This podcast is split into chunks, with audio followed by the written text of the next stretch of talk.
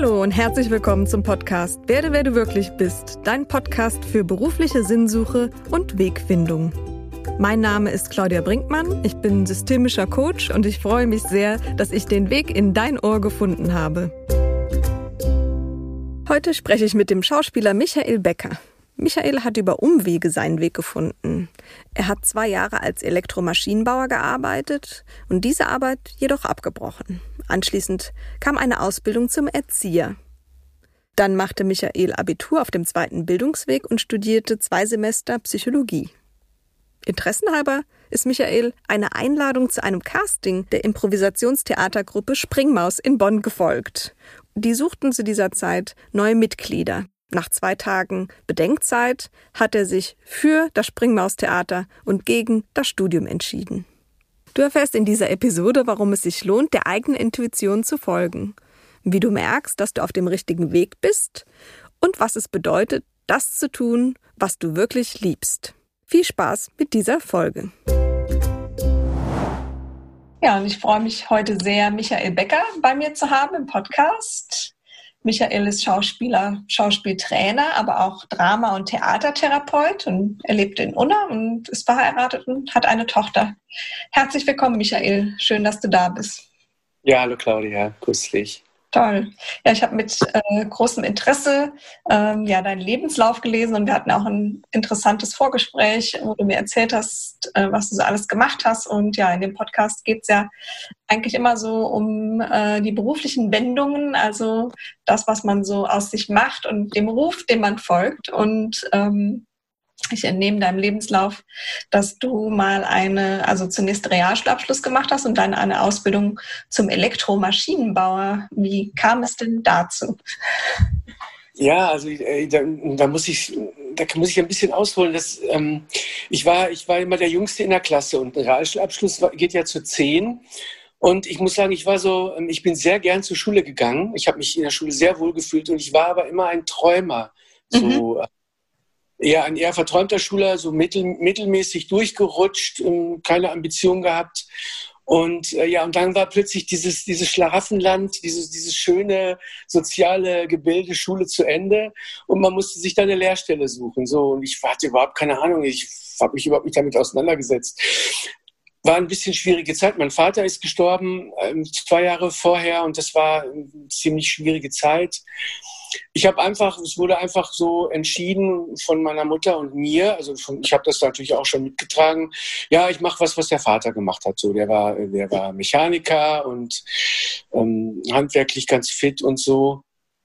Ja, und dann habe ich diese, diese Lehre angefangen und irgendwie habe ich so nach, nach kurzer Zeit gemerkt, das ist so, als wenn man Hund Fahrradfahren beibringen will das funktioniert. Es kann ja sogar funktionieren in einem Zirkus, aber also das war ziemlich schrecklich für mich, da hinzugehen. Also ich habe da auch morgens an der Bettkante gesessen und äh, habe so gedacht, ich kann da nicht, ich kann da nicht mehr hingehen. So, aber da ich auch immer so ein ordentlicher Mensch bin, mhm. gewesen bin, schon als Schüler, habe ich das, habe ich das durchgezogen, bis es dann nach zwei Jahren auch wirklich nicht mehr ging.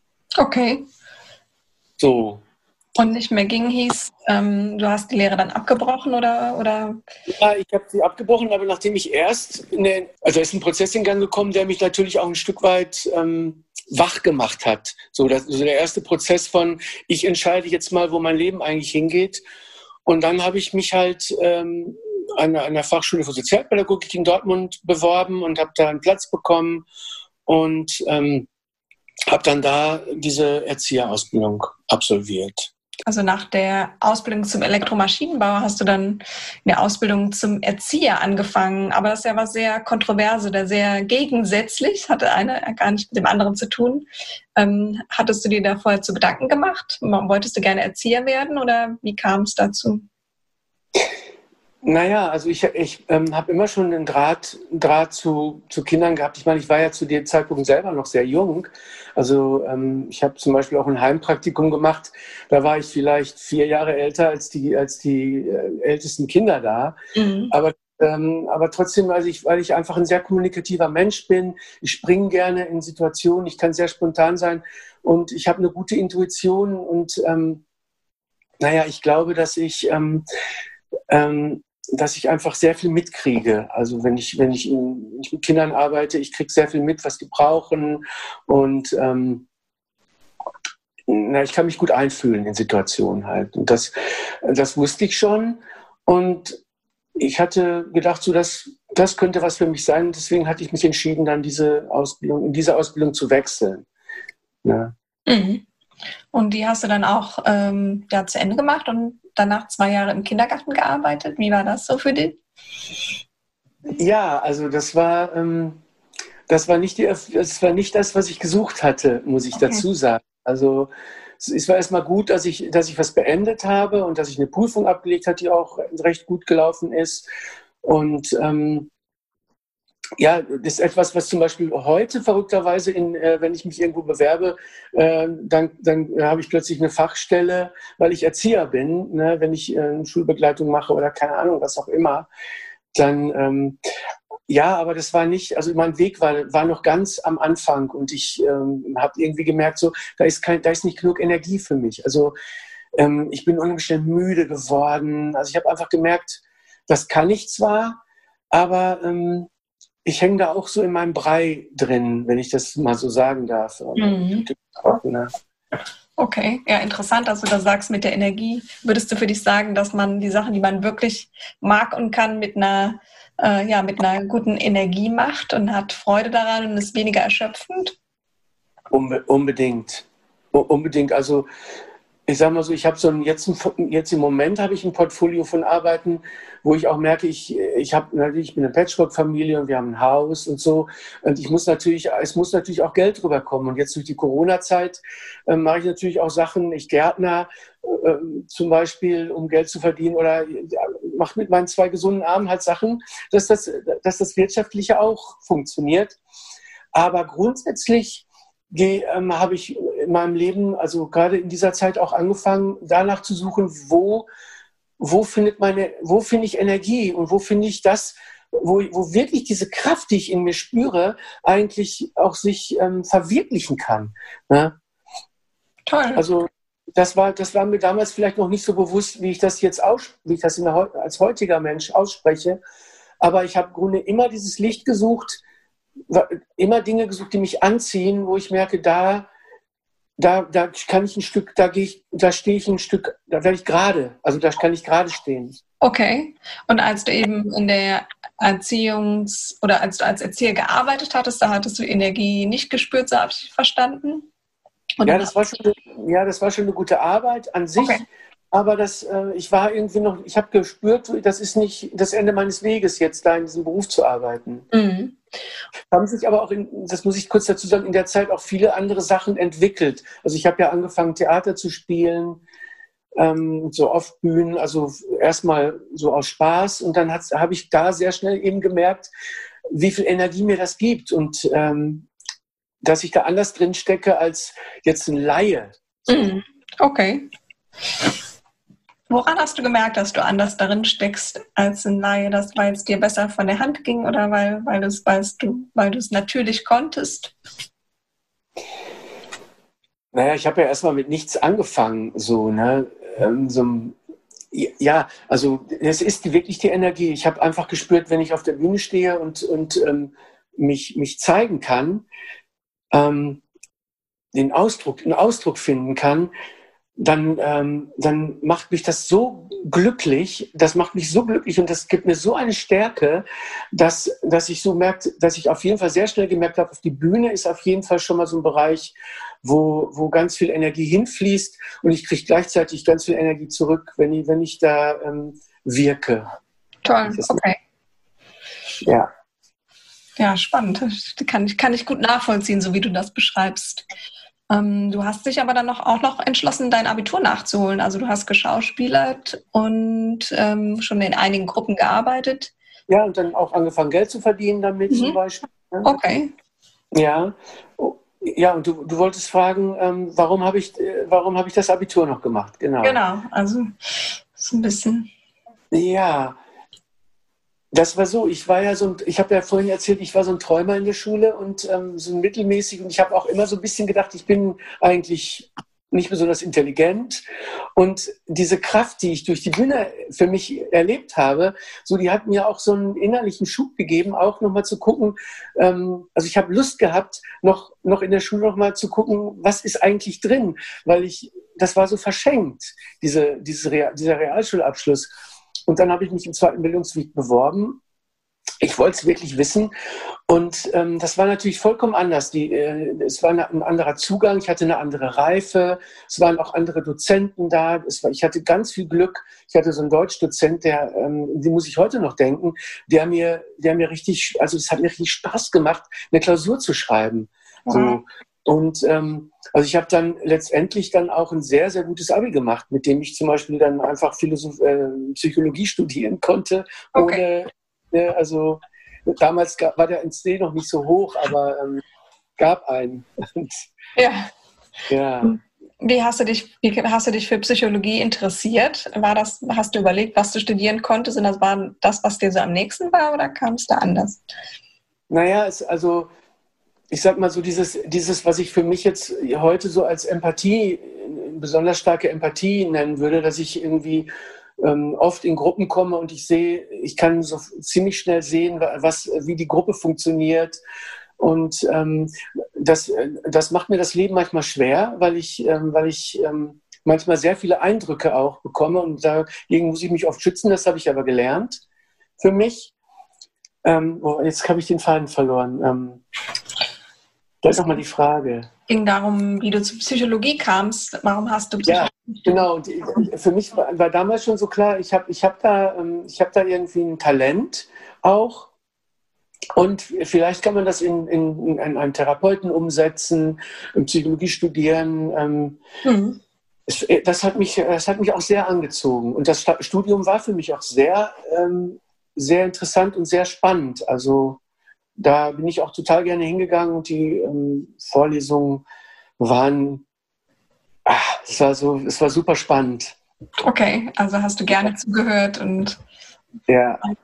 war eine interessante Zeit. Aber dann kam, kamst du zu einem Casting vom, vom Improvisationstheater Springmaus. Ja, ja, ja, das, das stimmt. Also ich hatte in der Zeit schon, ähm, bin ich schon professioneller geworden. Ich hatte also ähm, schon verschiedene Ausbildungen gemacht, ein Jahr nebenbei so Gesangsunterricht genommen für klassischen Gesang, aber nicht um zu singen, sondern eher für, um die Stimme zu trainieren. Also immer wieder Workshops gemacht bei guten Lehrern auch, also die auch teilweise auch Geld gekostet haben, ähm, was nicht zu unterschätzen ist, äh, Qualität. Ja, und ähm, da bin ich irgendwie ähm, in so eine Szene reingekommen. Wir haben viel improvisiert. Also Improvisation war, war für mich auch etwas, war, wo ich so merke, ja, so aus dem Nichts Dinge zu erfinden. Das hat mir sehr viel Spaß gemacht. Und ähm, ja, ich war auf vielen Festivals mit, mit meiner Gruppe. Ähm, und da haben sich viele Kontakte geknüpft und da halt zum Beispiel auch die Springmaus häufiger.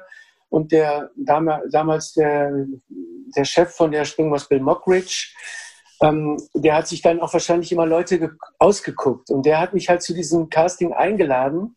Okay. Und da ich eigentlich, und ich, pass auf, das ist ganz verrückt, weil eigentlich wollte ich die, wollte ich da gar nicht hingehen, weil ich wollte Psychologie studieren. Ja. Und dann habe ich gedacht, okay, ich gehe da mal hin und guck, was passiert. Ne? Das hat mich auch angezogen, das muss ich auch sagen. Aber dadurch bin ich so relaxed zu diesem Casting gegangen, dass ich dass ich da also mit so einer Energie drin war. Ich hatte null Angst, weil ich hatte überhaupt nichts zu verlieren. Mhm. Und am Ende bin ich der, der davon, weiß ich nicht, 30, 40 Leuten übrig geblieben ist, der gefragt wurde, ja, überlegst du dir das, äh, hier einzusteigen? Und dann äh, hatte ich, musste ich ein paar Nächte drüber schlafen. Und dann habe ich mich tatsächlich für diesen Weg entschieden, was ich bis heute auch nicht bereue. Okay.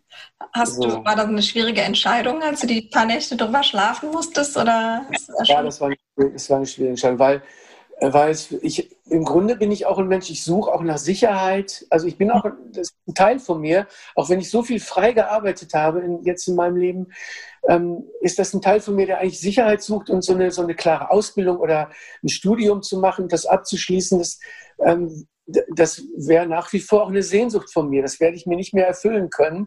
Aber ähm, das, ist eine, das ist die andere Seite dieses flippigen, ich, also ich, ich mache jetzt meine Theaterarbeit auch sehr ernsthaft, so ist es. Ne? Ich habe mhm. alles in trockenen Büchern und gucke, dass ich auch immer genug Möglichkeiten habe, um drin zu sein. Ja, das ist mir nicht leicht, ist mir nicht ganz leicht gefallen, aber es, irgendwie musste ich es machen. Okay, wie so ein innerer Ruf, oder? Ja. Bitte? Wie so ein innerer Ruf, der dich da hingezogen ja. hast, oder? Ja. Ja, als ich dann da war und gemerkt habe, so wie das, wie das funktioniert und ähm, hat mich das so sehr angezogen, da zu arbeiten auch. Mhm. Also, und wie hat so dein um Umfeld reagiert, als du dich dann entschieden hast, dein Studium äh, abzubrechen und äh, zum Theater zu gehen? Waren, war ein Teil erschrocken oder haben alle geklatscht? Naja, also ich meine, mein Umfeld wusste ja der, der, zu dem Zeitpunkt schon, äh, wie, wie, sehr ich, wie sehr ich die Bühne, wie sehr die, das, wie wichtig die Bühne für mich ist und dass ich das brauche. Und also viele haben gesagt, ich habe mit vielen natürlich auch gesprochen in den Tagen und ein bisschen um Rat gefragt und viele haben gesagt, mach das. Mhm. Okay ich habe eher Unterstützung erfahren, dadurch, dass ich einfach wirklich offen gefragt habe und ich war auch ein bisschen, also ich hatte auch was Ratloses an mir, wahrscheinlich. Ja. Was würdest du heute jemanden raten, der in einer ähnlichen Entscheidung steckt? Wie würdest du raten? Äh, also ich würde bitten, einen, einen, konkreten Vorschlag zu machen. Ich würde sagen, geh dahin, wo dein Herz dich am stärksten hinruft. Das muss derjenige ja jetzt, also hätte ich es nicht selber letztendlich irgendwo in meinem Innern gewusst, hätte ich die Entscheidung ja nicht treffen können. Mhm. Ne? Oder ich bin vielleicht weggegangen davon und hätte das andere gemacht. Also ich würde, ich würde es auf jeden Fall respektieren und unterstützen, wenn derjenige sich entscheidet, den anderen Weg zu gehen. Mhm. Okay. Ja. Sehr schön. Ja. Aber du hast dann auch noch ähm, ja, Weiterbildung im Bereich Schauspiel, Improvisation und Gesang gemacht. Ist das so eine Ausbildung, die jeder machen kann? Oder also ich habe bisher verstanden, dass du so dieses Schauspielthema erlernt hast, weil du selbst in Gruppen beigetreten bist am Anfang wahrscheinlich relativ äh, ja, frei nebenbei und, und das ist immer professioneller geworden sozusagen. Du hast dann Workshops gemacht, aber du warst jetzt nicht auf einer Schauspielschule sozusagen, wie, wie es manche. Ich, ich habe mich schon auch richtig straight auf eine Schauspielschule beworben, mhm. war ich in Düsseldorf zum Beispiel. Und das hat nicht funktioniert. Also ich bin mhm. irgendwie nie bis ins letzte, letzte Ding gekommen. Aber das hat, das hat mich zum Beispiel nicht abgebrochen. Ich habe mir letztendlich dann also ich habe zum Beispiel an der Schauspielschule, wo ich, beworben hab, wo ich mich beworben habe, auch Kurse gemacht, ähm, die man da buchen konnte. Ich mhm. habe hab mir halt meine Ausbildung so zusammengewürfelt. Also mhm. ich habe zum Beispiel auch klassisch gespielt. Ich habe auch Shakespeare gespielt, ähm, Herzog Orsino, was ihr wollt. Also sehr spannende Sachen auch, wo man sich so drei Stunden auch in der Welt eines Stückes bewegt, was Improvisation ist, reinspringt, äh, einen Typen einen Typen bilden, einen Charakter anziehen, dann schnell wieder ausziehen, was Neues.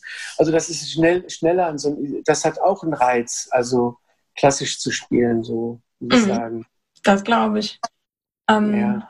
Neben deiner, also hast du dann als selbstständiger Schauspieler gearbeitet oder wie ging es dann weiter in deiner Schauspiel? Also sagen, sagen wir so, ich bin, äh, ich bin seit 88 äh, frei, Freiberuf, freiberuflich schon als Schauspieler ähm, selbstständig, äh, mit mhm. Steuernummer und so weiter. Und mit der Springmus, das war ja erst, das war ja dann letztendlich erst 97. Ne? Das heißt, ich habe ja schon längere Zeit auch davon gelebt, was mal gut, mal schlechter ging, habe Jobs nebenbei gemacht. Mhm. Ähm, und mit der Springmaus war dann das elf Jahre so ein Acker, den ich dann abgeerntet habe mit dem, was ich gut kann. Also 170 äh, Auftritte im Jahr und ähm, in London gespielt, in, in Rom, in Sevilla und solche, solche Leckerbissen waren dabei, ne? mit, ah sehr, sehr schön. Also ja, also es, es gab Dinge, es gab ähm, Angebote oder Nachfragen. Zum Beispiel gab es mal aus Berlin viel vorher noch das Gripstheater, was ich ganz spannend war. Das war so ein Jugendtheater gewesen, wo, wo ich hätte vielleicht spielen können. Aber da zum Beispiel, da habe ich, da habe ich mich ähm, dann auch für meine Tochter entschieden. Also ich habe auch immer schon Kompromisse gemacht, auch für meine Familie oder für meine Tochter, mhm. der ich später auch lange Zeit dann alleinerziehend war. Also mhm. das hat mit der Springmaus gut funktioniert. als ich schon älter war und ähm, das war, ähm, das war eine gute Zeit. Also war ich sehr, sehr, sehr viel unterwegs. Ne? Ich meine, die Mutter war auch da und ähm, hat sich um sie gekümmert. Und diese elf Jahre sind, so, sind wie, so ein, wie so ein Zeitraum, wo gar nicht mehr so viel passiert ist, weil ich einfach überhaupt keine Zeit mehr gehabt habe, andere Sachen zu machen als das. Mhm. Ja? Haben dich schon immer andere Sachen auch neben der Schauspielerei interessiert oder war das, war das schon dein, dein Hauptthema, deine Hauptleidenschaft? Also ich würde sagen, äh, äh, so auf der Bühne zu stehen, egal mit was, ist schon meine Hauptleidenschaft. Also ähm, ich tanze total gerne. Also wenn ich, glaube ich, als, als Junge ein Elternhaus gehabt hätte, was das gefördert hätte, wäre ich vielleicht sogar Tänzer geworden. Also ich, äh, ich mache heute so fünf Rhythmen tanzen und ich bin sehr beweglich. Ich bin 57 Jahre alt, aber ich, äh, ich kann auch noch zwei Stunden durchtanzen. So, ne? Ja, aber ähm, die Bühne ist auf jeden Fall, da ist meine Energie und da, das ist für mich das Allerwichtigste, muss ich sagen. Mhm. Sehr schön. Was machst du momentan auf der Bühne? Welche Projekte machst du? Also ich bin, ich bin ähm, ich sag mal so, mein, mein Haupterwerb dabei ist halt äh, das Brizzles Theater. Mhm. Und das ist wie eine kleine Familie. Wir haben, diese, wir haben ein paar Leute im Ensemble, wechseln, wir wechseln durch. Und ähm, wir spielen zum Beispiel im Ateliertheater in Köln regelmäßig. Und wovon wir leben, ist dann letztendlich, dass wir das an vier Ministerien, also wenn die Vorträge machen, dann machen wir, dann lesen wir uns ein in die Thematik und machen so kleine Steps zwischen den Vorträgen zum Beispiel. Oder wir, wir spielen auch ähm, auf Jubiläen und äh, machen das zu dem Leben desjenigen. Das können wir ganz gut und damit äh, kann man dann auch mal, davon kann man halt leben, so, ne? Von der, von der, von der Bühne mit Eintritt haben wir jetzt auch keine schlechten Gagen, aber das, ähm, glaube ich, schwieriger davon zu leben. Mhm. Das auch sehr viel Spaß. Also für, für, für verschiedene Kirchenkonzepte gibt es, können wir spielen, wir, also wir können sehr viel bedienen einfach. Okay, also so wirklich an, an vom Firmenauftrag sozusagen ja. zu privaten ähm, ja, äh, Anfragen oder Anwendungen. Und ähm, trotzdem hast du auch als Trauerredner gearbeitet und sogar über 50 Trauerreden im Jahr gehalten. Wie, wie kam es denn dazu und was war so ja. das Besondere für dich an dieser Arbeit? Also da, da bin ich eigentlich auch für die Jungfrau zum Kind gekommen, entschuldige diesen Ausdruck, aber äh, weil, weil ähm, irgendwann habe ich für eine Kollegin ähm, deren Mutter gestorben ist. Und die fragte mich zusammen, die würde gerne die Trauerfeier ein bisschen alternativ machen, ob ich als Sprecher, sie, also das ist eine Kollegin von mir von der Bühne, die kannte mich. Und dann habe ich mit ihr zusammen Texte ausgesucht und dann haben, haben wir diese Feier gestaltet und ich habe da auch gesprochen. Das hat mich irgendwie angefixt, so, weil, weil das einfach sehr, das hat mich sehr berührt und erfüllt, dieser, dieser, diese Beerdigung. Und ähm, dann hatte ich aber eigentlich überhaupt nie Zeit dafür. Und es hat immer, es ist immer wieder angeklungen, ich sagte, ich würde gerne was damit machen, weil ich würde gerne dieses, diese Tür öffnen. Und als die Springmaus zu Ende war, da war das eine der Türen, die, die sehr schnell aufging, wo ich sagte, ich mache jetzt Trauerreden. Und ähm, habe hab so, hab so ein paar kleine Sachen mal angefragt bei Bestattungsunternehmen. Die haben gesagt, ja, probieren Sie das mal aus. Ich habe jetzt hier eine, eine, Frau, die würde gerne am, am Grab was machen. Und, die haben sich das angeguckt, was ich da äh, vorbereitet habe und haben gesagt, ja, das hört sich ganz gut an. Und dann haben die mir eine Chance gegeben. Und letztendlich habe ich hier ein Bestattungsunternehmen in Unna gefunden. Die haben mir eine Chance gegeben. Und das hat von Anfang an sehr gut funktioniert. Und da habe ich dann halt diese vielen Trauerreden seitdem gemacht. Also ich habe jetzt zum Beispiel auch gerade wieder eine, also ich mache ich mach das noch, aber nicht mehr so viel wie, wie am Anfang, ich sagen. Mhm. Und bei den Trauerreden gehst du wirklich auch zu den Angehörigen hin und sprichst mit denen und erfährst viel über den Menschen, der dann verstorben ist? Gibt es da eine ja, Geschichte? Das, das ist für mich auch so, das ist für mich auch so ein ins kalte Wasser springen, was ich eigentlich so in meinem, was ich so durch mein Leben zieht. Zum Casting gehen, ins kalte Wasser springen. Also okay. die, Bühne, die Bühne ist immer ins kalte Wasser springen. Und wenn ich zu einer Familie gehe, dann, ähm, dann lese ich mir so ein paar Eckdaten durch und dann gehe ich da hin und bin total offen. Und ähm, ja, wenn, ähm, wenn jemand gestorben ist, ist die Familie teilweise in einem desolaten Zustand.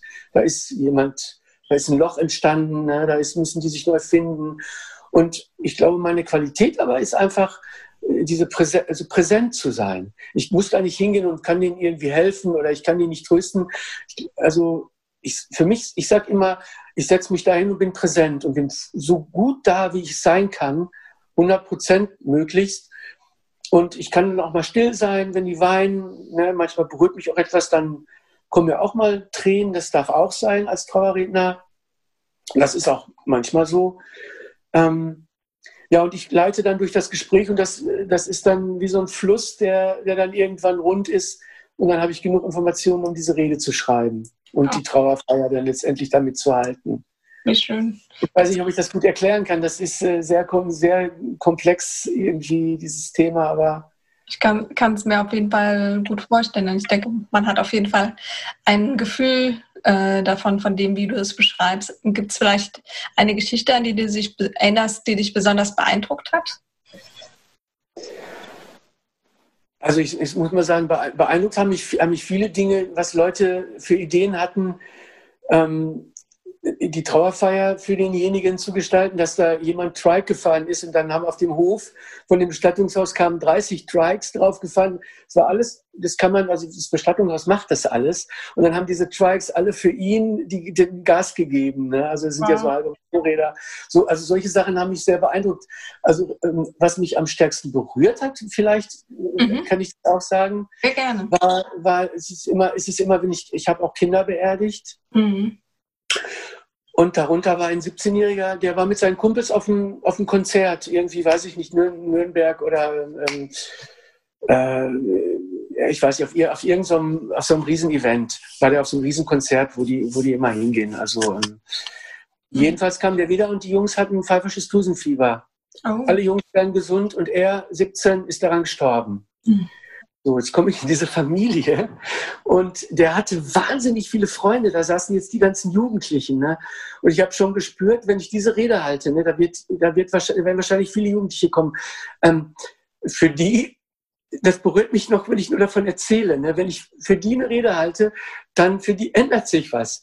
Die machen eine, die machen eine große Erfahrung, indem die ihren Kumpel beerdigen. Mhm. Ja, und so war es auch. Da kam nämlich die halbe Schule, die Schulklasse. Und ich habe auch gute, glaube ich, ganz gute Worte gefunden, so ähm, eben genau das auch zu auszudrücken, dass, ähm, ja, dass sie gerade etwas erleben, was sie ähm, wachsen lässt. Toll. Ne, und also deswegen ist mir das einfach so in Erinnerung geblieben, weil, weil mich das auch äh, sehr durchgerüttelt hat, muss ich sagen. Ja, kann ich sehr gut ja nachvollziehen. Der Job, der, der erfüllt mich sehr. Ähm, der, ich kriege auch sehr viel zurück, auch von den Angehörigen, die manchmal nochmal anrufen oder mir noch eine Karte schreiben. Ähm, der, ähm, das ist eine Herzensarbeit so. Mhm. Sehr schön. Ja. Wie kamst du auf die Idee damals, das zu machen? War da so eine ein kurzer Impuls von irgendwoher? Ach, du, deine Schauspielerkollegin hatte dich. Ja, genau. Das, ja. Genau, das war nämlich, da, genau, das war eigentlich genau der Impuls, der da war. Das ist gut gefragt. Ähm, das hat sich so durchgetragen durch die Zeit, wo ich, das, wo ich da keinen Raum für hatte. Und dann plötzlich, äh, als, als ich bei der Springhaus aufgehört habe, war Raum da.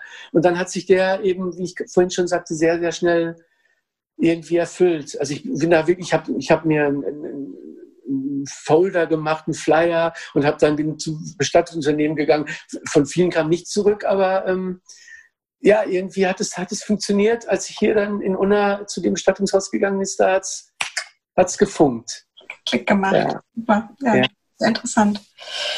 Und wenn du so zurückschaust in dein Leben, äh, welche Stationen würdest du sagen, geben dir rückblickend besonderen Sinn? Gab es da Punkte, wo du denkst, so wenn ich jetzt zurückschaue, ähm, ja, das, das, war für mich besonders sinnstiftend. Du hast jetzt auch schon ähm, die Trauerrednerarbeit genannt, dass sie dir Sinn gibt. Ähm, Gab es so Punkte, in denen wo du sagst, das waren vielleicht so wichtige Wendepunkte, da, da habe ich Entscheidungen getroffen, die waren wichtig für mich?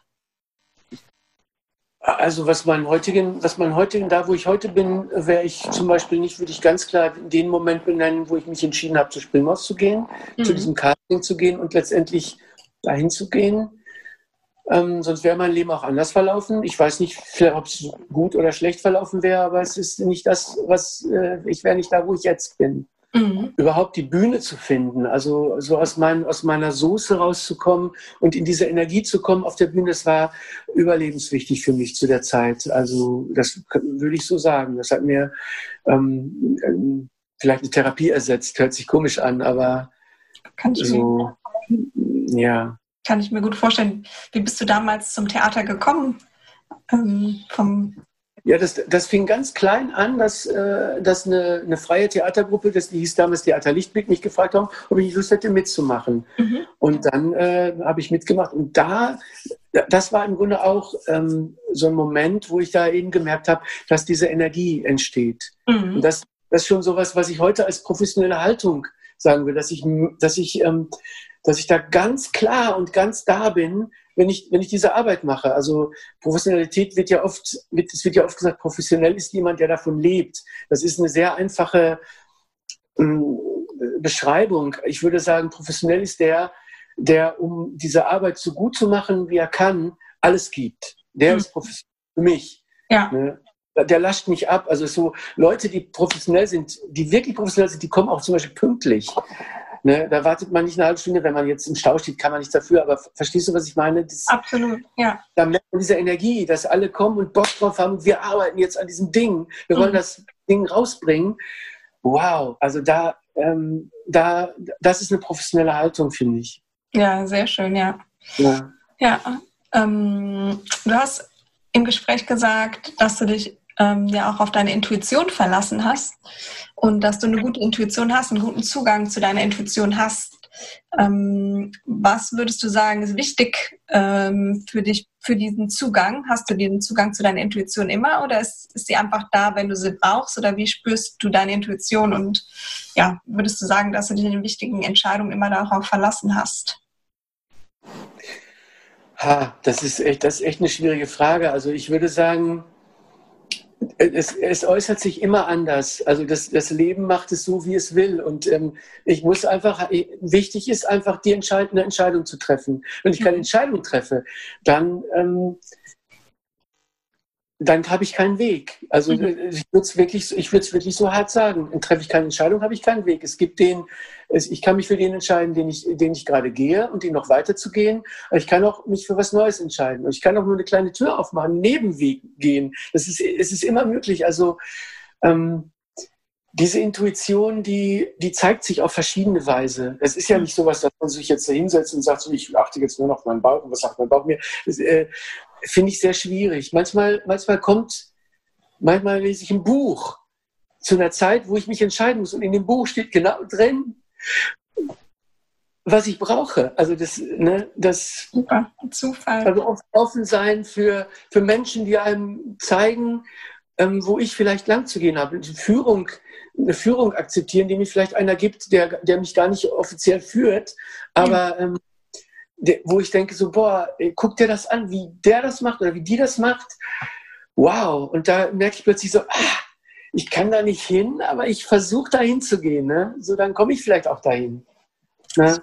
Ja. Ich, ich, ich mache hier so Bewegungen, aber das kommt natürlich nicht. Ich weiß nicht, ob ich das gut beschreiben kann, als ich da, wie ich das mache, der Intuition zu folgen. Auf jeden Fall bekommt man, also ich habe ein ganz gutes Gespür davon, berührt mich auch, was du sagst, weil ähm, ja, also ich kann es auf jeden Fall nach, nachvollziehen.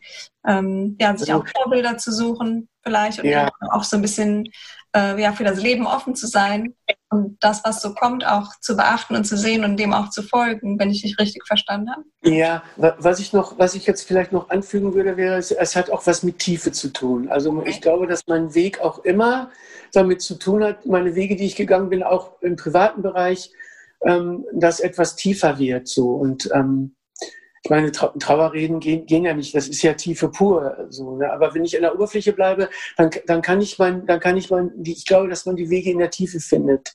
Mhm. So, vielleicht das noch anzufügen, wie, was auch immer ich jetzt damit meine, aber vielleicht kann irgendjemand, der das hört, was damit anfangen. Also, oberflächliche Entscheidungen kann man treffen, aber die, die sind nicht das, von, von dem ich spreche. Mhm. Also du setzt dich tief mit Entscheidungen auseinander ähm, ziehst du dich zurück und denkst auch in der Stille darüber nach, neben dem, ja. dass du dich auch mit Freunden unterhältst darüber? Ja, ja das, genau, das, das sind verschiedene Wege. Also ich, äh, ich setze mich auch oft oft gehe ich auch so, ist so, als wenn man so schwanger geht mit was. Ne? Dann, mhm. dann macht man vielleicht irgendwas und äh, ich gehe zum Beispiel gerne in die Natur und da, da kommen oft viele Prozesse dann auch bei mir zutage, die ich dann erstmal bemerke. Also wenn ich wandern gehe oder ich, ich, ich laufe regelmäßig, das mache ich dann auch immer alleine in der Natur, da, kommen, da kommt auch viel hoch. Also ähm, und ich setze mich auch schon ab und zu mal in die Stille. So, mhm. das, äh, das muss man nicht unbedingt. Also ich mache das nicht immer, um eine Entscheidung oder einen neuen Weg zu finden, aber ähm, es kann sehr hilfreich sein, würde ich sagen. Okay, ja. Stille zu finden für sich. Mhm. Ja. Hm, machst du dir Gedanken um deine Zukunft oder bist du jemand, der alles so annimmt, wie es gerade ist? Ja, das ist schön gesagt ich möchte alles so annehmen, wie es ist. Im Moment gelingt mir das schlecht, weil die Corona-Krise natürlich mir als Schauspieler mein, meinen gesamten, erstmal meinen gesamten Verdienst weggehauen hat in diesem Jahr. Ja, ja. weil alle Theatervorführungen nicht stattfinden. Ja. Es geht, ja, es geht wieder los und ich bin auch, ich merke auch, dass ich diese Energie brauche. Also mir, mir hat nicht nur das, mir fehlt nicht nur das Geld. So, ähm, es ist okay, ich werde es überleben. Ne? Ich, äh, aber ähm, mir fehlt vor allem der Rhythmus, der Spielrhythmus. Also ich mache ja, ich arbeite ja zum Beispiel jetzt oft in der Schule, ich arbeite mit, mit Autisten im Moment. Ähm, ja, da, da habe ich einen Gegensatz zu. Also ich habe habe total gute Energie. Ich könnte nicht nochmal abends in die Schule gehen, aber wenn ich zum Auftritt fahre, dann freue ich mich so auf den Auftritt, dass diese Energie habe ich nochmal. Wenn ich nachts nach Hause komme, kann ich auch nächsten Morgen nochmal aufstehen. Ich könnte jetzt nicht jeden Tag spielen, aber das, das hat so einen guten Ausgleich für mich, so ein, und das fehlt mir auch im Moment, weil, wir halt, weil ich wenig spiele. Also das kommt jetzt wieder in Gang, aber ich merke auch, wie der erste Auftritt nach, nach dem Lockdown war im Ateliertheater und es, waren, es durften nur 24 Leute rein. Egal, finanziell eine Katastrophe, aber ähm, es war einer der schönsten Auftritte meines Lebens, weil die Leute wollten das und wir, wir, haben, wir haben gespielt, als, wenn's, als wenn als unser Leben davon abhängt. Also so ist es ja letztendlich auch. Ne? Und es war so schön, es war so rauschend vor 24 Leuten, das kann man sich überhaupt nicht vorstellen. Also es geht, es geht weiter, die, die Energie ist auf jeden Fall da. Wie schön und auch. Ja, aber ich mache mir Sorgen, das muss ich auch sagen. Ich mache mir auch Sorgen, weil ich kein Lehrer bin. Also ich meine, meine Tochter, ist, das freut mich für sie, die ist Lehrerin, die ist super durch die Corona-Zeit gekommen und ja. ne, Mit Unterricht. Also das, ja. ja. Aber ich so, so äh, abgesichert bin ich halt nicht. Ne? Mhm. Und du suchst, dann, ja. du suchst, dir dann, meistens andere Jobs und äh, Gärtners zum Beispiel gerade als, ähm, ja, als, als Einkommenslösung. Ja, ja, ich, ich mache zum Beispiel gerade, weil Pizza hat in Kam das äh, Außengelände für 450 Euro Job. Also mhm. ähm, ich gucke halt, was ich kann und wo, wo, bietet mir einer was an und dann, also was für mich am stressfreisten ist, da hingehen, äh, machen, solange ich kann, dann gehe ich wieder weg und dann habe ich Feierabend. Also da muss ich nichts dokumentieren. Ich, ich mache zu viel, ich habe zu viel Sachen eine Zeit lang gemacht, wo ich Berichte schreiben muss und so und das, äh, das frisst mich auf. Also mhm. so, ähm, da merke ich einfach, äh, dann komme ich in Teufelsküche, wenn ich keinen Feierabend mehr habe. So. Mhm weil viele, viel Zeit in administrative Arbeit fällt. Ja, okay. Da würde ich mal, da würde ich mal meinen Finger heben. Achtung, selbstständige Arbeit. Der größte, Aus, der größte Ausbeuter, den es auf der, auf der kapitalistischen Welt geben kann, ist der eigene, ist das eigene Innere, der eigene innere Antreiber. Vorsicht, Vorsicht, Vorsicht. Vorsicht halb im Scherz, halb im Ernst. Ja, sehr schön. Ja. Der eine mal dazu bringt, irgendwas noch zu machen oder wie auch immer. Ja. Genau. Ja. Mm, Im Theater gibt es auch Theaterpausen. Was machst du während der Theaterpause im Normalfall, wenn kein Corona ist? Ach, ich mache auch gerne mal Pause. Also, denn wenn es im Sommer jetzt äh, wenig ist, gibt es ja immer noch, dann springe ich mal noch mal ein irgendwo. Also dann gibt es noch mal einen Firmenjob. Aber ähm, also wenn eine Pause ist eine Pause, dann mache ich auch Pause. Ich mache auch, mach auch gerne Urlaub. Also ich Schnorcheln im Roten Meer, wenn man das vielleicht mal wieder kann irgendwann, vielleicht mag ich das, komme ich noch mal dazu, aber, mhm. aber ähm, naja, ich habe meine Hobbys auch, ich, ich fahre Motorrad, äh, alles äh, gerade nicht so klimakompatibel, was ich hier so ausspreche, aber ich bin halt schon lange dabei. Schön. Äh, also ich kann, kann, auch meine Zeit mal, mal ohne das Theater und ohne die Arbeit genießen. Also mhm. ja. Und wie, wie geht es für dich weiter? Hast du Pläne oder ähm, du hast gesagt, gerade im Moment arbeitest du auch ähm, in einem Projekt mit, mit autistischen und äh, mit ja, also ich, ich, mal, ich, bin, ich bin Integration, also quasi Integrationsbegleiter in der Schule. Mhm. Das, äh, das, ähm, das ist mittlerweile ein Job, der, der ist von der Stundenanzahl schon ziemlich hoch, dass es eigentlich schon gar kein Nebenjob mehr ist. Der hat mir auch so ein bisschen ähm, in der Corona-Zeit den gerettet.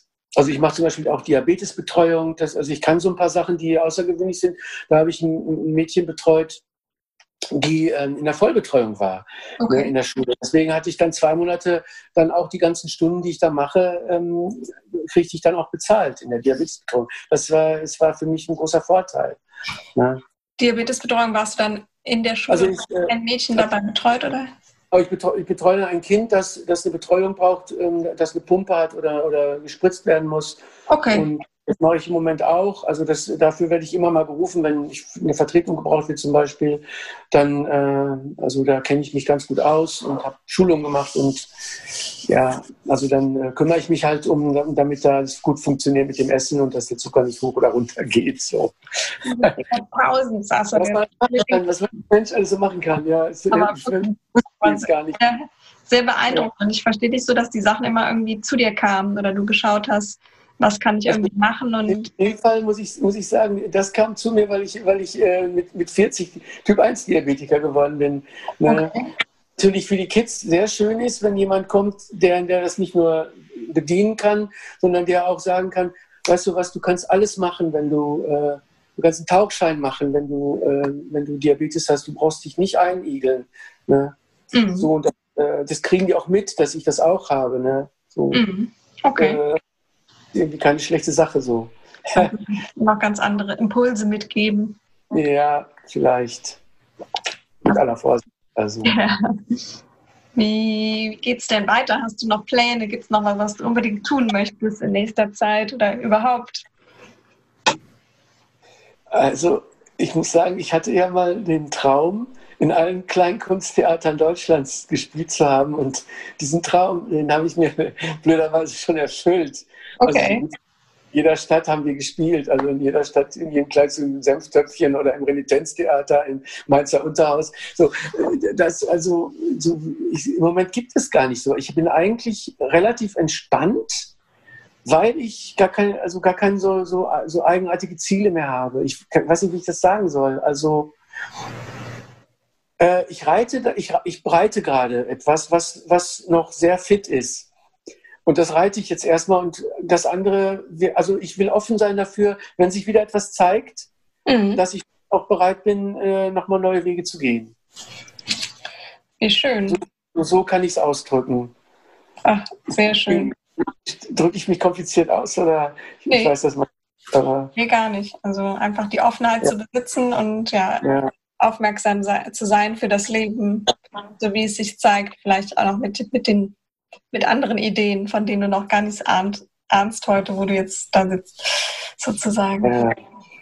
Also es gibt, es gibt ja viele Menschen, die sagen, Berufung ist, ist, ähm, gibt es nicht. Also ähm, damit kann man nicht leben oder das, das kann man heute, heutzutage vergessen oder es wird einfach zunichte gemacht, die Berufung. Aber ich glaube, dass jeder für irgendetwas eine Berufung hat mhm. und ähm, man, man muss sich selber damit durchsetzen, weil ich glaube schon, dass, äh, dass nicht jede Berufung ähm, reicht, um, um eine Familie zu ernähren zum Beispiel. Ne? Also das heißt, ich muss auch Zeiten durchstehen, wo ich, wo ich einfach mal ohne Spaß zur Arbeit gehe. Selbst wenn ich gehe, ich habe manchmal Abende, da gehe ich nicht gerne ins Theater. Aber ich, ich bin, ich habe diesen Job und ich mache den dann auch. Mhm. Gibt es auch. Ne? Es, ist, es ist ja nicht immer alles nur alte Sonnenschein. Aber, ähm, aber ich glaube, ich glaube, dass es Berufung gibt und dass jeder Mensch eigentlich oder im Grunde das Recht hat, auch seiner Berufung zu folgen. Und das ist so, das ist so ein bisschen zunichte gemacht oder alle, alle sind so an der Oberfläche. Ich muss dahin, ich muss das, ich muss Abitur haben, ich muss, mhm. ja. Ja, also ich viele, glaube, viele Menschen sind sehr. Glaube, das ist etwas, was in, jedem, in jedes Menschen Herzen und ähm, System drin ist, was, was sein Ausdruck ist und seine Bestimmung ist. Mhm. Ich weiß es weiß nicht genau, aber ich glaube daran. ich glaube auch daran, um ganz ehrlich zu sein, glaube ich sogar sehr daran. Und ja. äh, was würdest du aus deiner Erfahrung her raten, wie, wie finde ich meine Berufung? Ja, also ich kenne ja jetzt nur von meinem Leben. Es gibt ja tausend verschiedene Arten, wahrscheinlich tausend verschiedene Lebenswege. Meinem Lebensweg nach würde ich sagen, folgt, folgt der Energie. Mhm. Wo, ja. wo macht was? Wo ist das? Und manchmal, manchmal ist, hat man einfach wahnsinnig Angst. Wahnsinnig, also diesen, muss diese, jeder muss die Angst überwinden. Die Angst, vor den anderen doof dazustehen. Warum gehe ich diesen Weg? Du musst das verteidigen. Du musst das manchmal, ich meine, ich hatte jetzt ein bisschen Glück auch dabei, aber oft musste ich es auch verteidigen. Oder, oder dieses, dieses, dieses ähm, von oben herab, kann man denn davon leben? Da hätte ich manchmal gerne gesagt, ich, ich steige nicht drauf ein, aber ich hätte manchmal gesagt, du, diesen Monat habe ich 10.000 Euro verdient. Ne? Mhm. Also verstehst du? Das, ja. das ist als Schauspieler. Ne? Mhm. verdiene ich so viel nicht, aber ähm, äh, zu, zu, Zeiten gab es das. Mhm. Ne?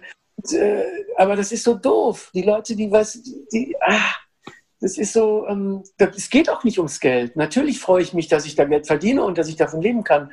Aber, ähm, aber ich habe das Gefühl, wenn ich zum Beispiel manchmal auf der Bühne stehe, habe ich das Gefühl, ey, wer spielt mich hier eigentlich? Bin, also das ist, das ist doch das, oder bei den Trauerreden, also ich, da, äh, etwas, etwas leitet mich. Ich möchte jetzt nicht von Gott sprechen oder so, ne, aber ich mhm. glaube, dass, es, dass diese Energie auch universal ist und wenn die durch, also wenn die, wenn die durch jemanden fließt, der seine Bestimmung gefunden hat, dann ist das eine schöne Sache. Mhm. Sehr schön schwierig darüber zu sprechen oder darüber zu diskutieren, aber so, ich will jetzt nicht ins äh, in etwas abgleiten, aber ähm, also schön auf der Erde bleiben, immer schön auf der Erde bleiben, das sage ich immer. Erde, Erde ist ganz wichtig. Ja. Ähm, aber mit einem Traum auch spazieren gehen. Mhm. Und offen sein für die Dinge, die sich im Leben ja. zeigen und im Traum folgen. Sehr schön. Ja. ja. Sehr interessant. Vielen Dank, lieber Michael. Ich finde, äh, ja, war, war sehr bewegend. Ja zu hören und, und sehr interessant. Und ja, ich denke, aus dem Gespräch kann man viel mitnehmen und ich danke dir sehr dafür. Mhm. Ich danke dir auch. Also ich habe selber, für mich war das jetzt selber auch nochmal den Weg zu gehen, so mit deinen Fragen. Das war sehr, sehr interessant. Vielen, vielen Dank. Alles Gute wünsche ich dir, Michael. Alles Gute.